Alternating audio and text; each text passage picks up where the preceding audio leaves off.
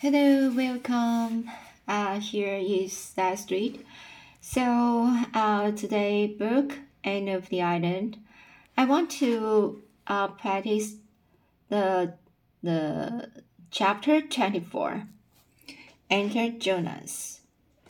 So now let's begin this chapter. Prospect Point, 20 August. Dear Anne, spelled with an E, Roadville. I must prop my eyelids open long enough to write you. I've neglected you shamefully this summer, honey, but all my other correspondence have have been neglected too. I have a huge pile of letters to answer, so I must gird up the loins of my mind and hoe in. Excuse my mixed metaphors. I'm fearfully sleepy. Last night, Cousin Emily and I were calling as neighbors. There were several other callers there, and as soon as those unfortunate creatures left, our ho- our hostess and her her three daughters picked them picked them all to pieces. I knew they would begin on Cousin Emily and me as soon as the door shut behind us. When we came home, Mrs. Lily informed us that the aforesaid neighbor's hired boy was supposed to be down with scarlet fever. You can always trust Mrs. Mrs. Lily to tell you cheerful things like that. I have a horror. I have a horror of scarlet fever. I couldn't sleep when I went to bed for thinking of it. I tossed and tumbled about dreaming, dr- dreaming fearful dreams when I did snooze for a minute, and at three I wakened up with the high fever, a sore throat, and a raging headache. I knew I had scarlet fever. I got up in a panic and hunted up cousin Emily's doctor book to read up the symptoms, and I had them all, so I went back to bed and knowing the worst slept like a top the rest of the night. Though why I top though why a top should sleep sounder than anything else I never could understand. But this morning I was quite well, so it couldn't have been the fever. I suppose if I did catch it catch it last night, it couldn't have developed so soon. I can remember. I can't. I I can. I can remember that in daytime, but at three o'clock at night I never be logical. I suppose you wonder why what I am doing at Prospect Point. Well, I always like to spend a month of summer at the shore, and father insists that I can too. I come to his second cousin Emily's uh, select boarding house at Prospect Point. So a fortnight ago, I came as usual. And as usual, old Uncle Mark Miller brought me from the station with his ancient buggy and uh, what he calls his generous purpose horse. He is a nice old man and gave me a handful of pink peppermints. Peppermints always seem to me such a religious sort of candy. I suppose because when I was a little girl, Grandmother Gordon always gave them to me in church. Once I asked, refer, referring to the smell of peppermints, is that the order of uh, sanctity? Is that the order of sanctity? I didn't like to eat Uncle Mark's peppermints because he just fished them loose, fished them loose out of his pocket and had to pick some rusty nails and other things from among them before he gave them to me. But I wouldn't hurt his dear old feelings or anything, so I carefully sorted them along, along, along the road at intervals. When the last one was gone, Uncle Mark said, a little rebukingly, You shouldn't add all them candies to once. Miss Phil. You will likely have the stomach ache. Cousin Emily has only five boarders besides myself, four old ladies and one young man.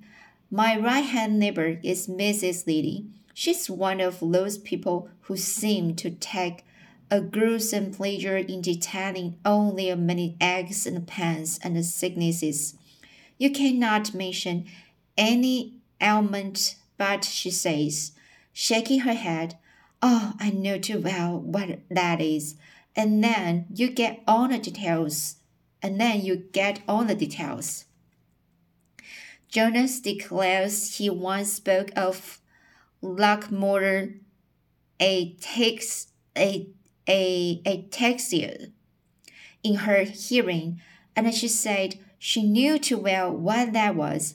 She suffered from it for 10 years and was finally cured by the traveling doctor. Who is Jonas? Just wait, actually. You will hear all about Jonas in the proper, proper time and place. He is not to be mixed up with estimable, estimable old ladies. My left-hand neighbor at the table is Mrs. Phinney. She always speaks with a wedding dollar, dollars, dollars, wedding dollars voice. You are nervously expecting her to burst into tears every moment. She gives you the impression that life to her is indeed a veil, a veil of tears, and that a smile, never to speak, never to speak of a laugh, is a frivolity truly reprehensible. She has a worse opinion of me than Aunt Jamesina, and she doesn't love me hard to atone for it, as Auntie J does either. Miss Marina Grims Grimsby, oh sorry, Miss Marina Grimsby sees Katy corner from me. The first day I can, I remarked to Miss Marina, Maria, sorry, the first day I came, I remarked to Miss Maria that it that it looked a little a little like rain, and Miss Marina laughed. I said the road the road the road from the station was very pretty, and Miss Maria laughed. I said there seemed to be a few mosquitoes left yet, and Miss Maria laughed. I said that Prospect Point was as beautiful as ever and Miss Maria laughed. If I were to say to Miss Maria, my father has had my father has hanged himself, my mother has taken poison, my brother is in the in in the pen in the penny penitentiary sorry penny penitentiary penitentiary and I'm in the last stages of consumption. Miss Maria with that. She can't help it. She was born so, but it's very sad and awful. The fifth old lady is Mrs. Grant. She's a sweet old thing, but she never says anything but good of anybody, and so she is a very uninteresting conversationalist. Conversationalist.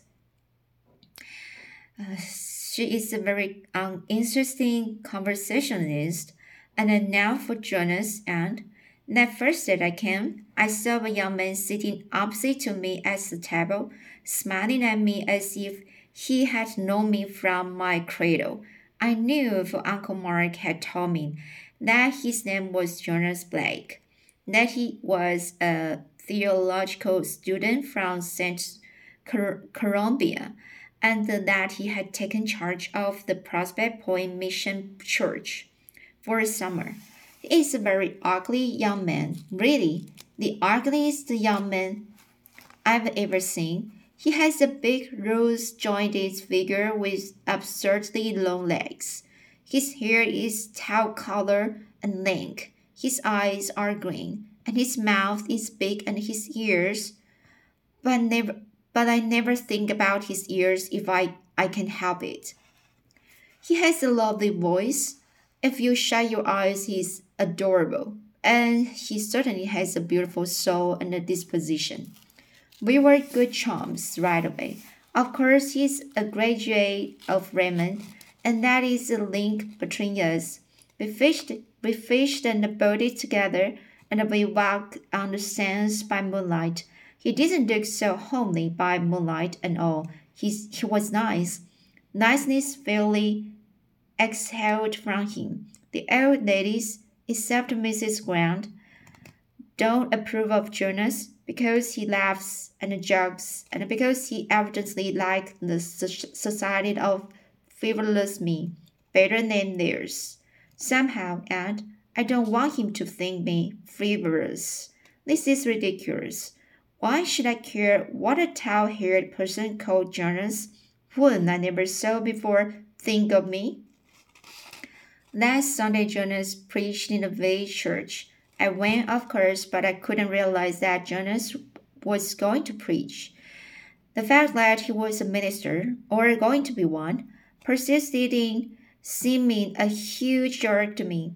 Well, Jonas preached, and by the time he had preached ten minutes, I felt so small and insignificant and uh, insignificant that I thought I must be invisible to the naked eye. Jonas never said a word about women and he never looked at me, but I realized then and there what a pitiful, frivolous, small, so, small, salt little butterfly I was, and how horribly different I must be from Jonas's ideal woman. She would be grand and strong and noble. He was so earnest and tender and true. He was everything a minister ought to be. I wondered how I could ever have thought him ugly, but he really is, with those inspired eyes and that in, in, um, intellectual brow which the roughly falling hair hid on weekdays. It was a splendid sermon, and I could have listened to it for air, and it made me feel utterly wretched. Oh, I wish I was like you. And he caught me with me he caught up with me on the road home and grinned as cheerfully as usual, but his grin could never deceive me again. He had seen the real Jonas. I, I had seen the real Jonas. I wondered if he could ever see the real Phil, when nobody, not even you, Anne, has ever seen yet. Jonas, I said, I forgot to call him Mr. Blake. Wasn't it dreadful? but there are times when things like that don't matter. Jonas, you were born to be a minister. You couldn't be anything else. No, I couldn't, he said soberly. Soberly. I tried to be something else for a long time. I didn't want to be a minister, but I came to see at last that it was the work given me to do, and God helping me, I should try to do it. His voice was low and uh, relevant, I thought that he would do his work and do it well and nobly, and happily and happy the woman fitted by nature and training to help him do it. She would be no feather, blown, uh, blown, blown about by every fickle wind of fancy. She would always know what hat to put on. Probably she would have only one. Ministers never have much money, but she wouldn't mind having one hat or none at all, because she was half Jonas. Actually, don't you dare to say or hint or think that I've fallen, fallen in love with Mr. Blake. Could I care for a link poor ugly theolog, theolog named Jonas? As Uncle Mark says, it's impossible and what's more, it's improbable. Good night, Phil. P.S. It is impossible, but I am horribly afraid it's true. I'm happy, unarranged, and scared. He can never care for me, I know. Do you think I could ever develop into a passable minister's wife and um will they expect me to lead in prayer? PG. So PG is Philippa Gordon. So here is the letter from Philippa Gordon and what the letter said is so shocked to me because the um, Philippa, just as I imagined, uh, this character is the one uh, like the handsome boys very much. Uh, the sort sort of the girl just like the uh, like the beautiful face and the and uh, everything is so pretty and the rich and uh, it's an upper level of upper class like um in a background. Um so it's really so shocked to me um when when she said she just um feel horribly maybe um fallen in love with Mr. Blake or just so Miss Blake is journalist. So it's really uh, a very special uh, thing, a special things uh, in this book uh, because I was just uh, stick to the the question about the two boys, Alec and Alonzo, which one she will choose in the final. So I didn't uh no, I didn't know uh, maybe someone else uh, she she might select. All right. okay, so that's chapter 24. So next chapter next chapter is chapter 25. So let me check chap chapter 25. All right, it's about um, also uh, a long long chapter uh, so chapter 25 is Enter Prince Charming. Alright, so I will share this chapter next time and see you.